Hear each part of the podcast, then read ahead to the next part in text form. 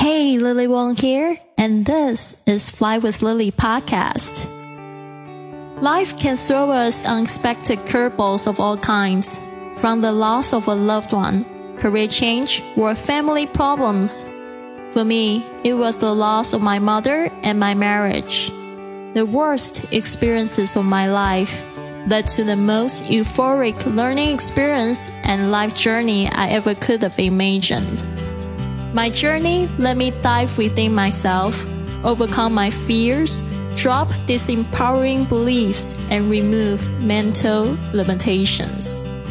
From motivation, language learning, business, nomadic life stories, or world travel, to just plain dropping your baggage.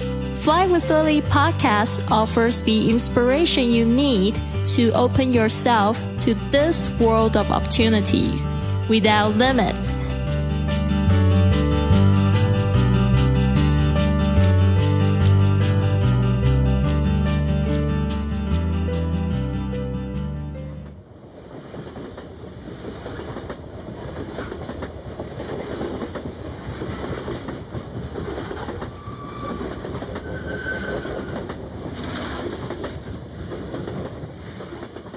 Where there's a will, there's a way.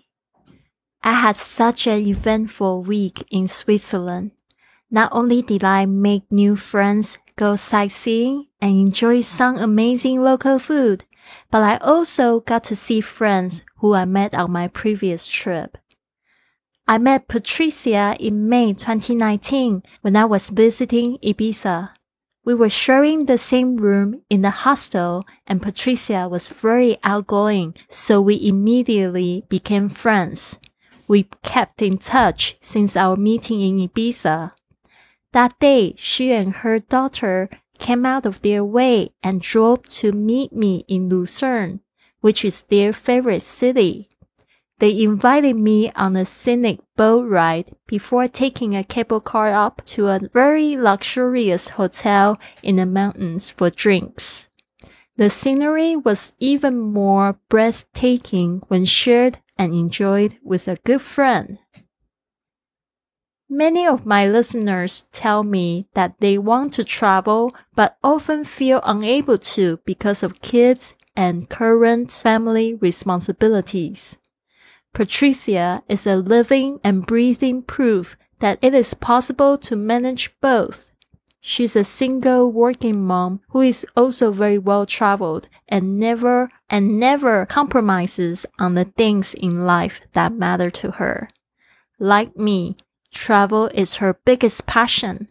She told me about many amazing solo travel experiences as well as priceless journeys shared with her two kids on road trips. One of her most memorable family trips was an unplanned 10 day visit to Italy in her car. They left Switzerland without any bookings to their name, preferring to see where their journey took them each day.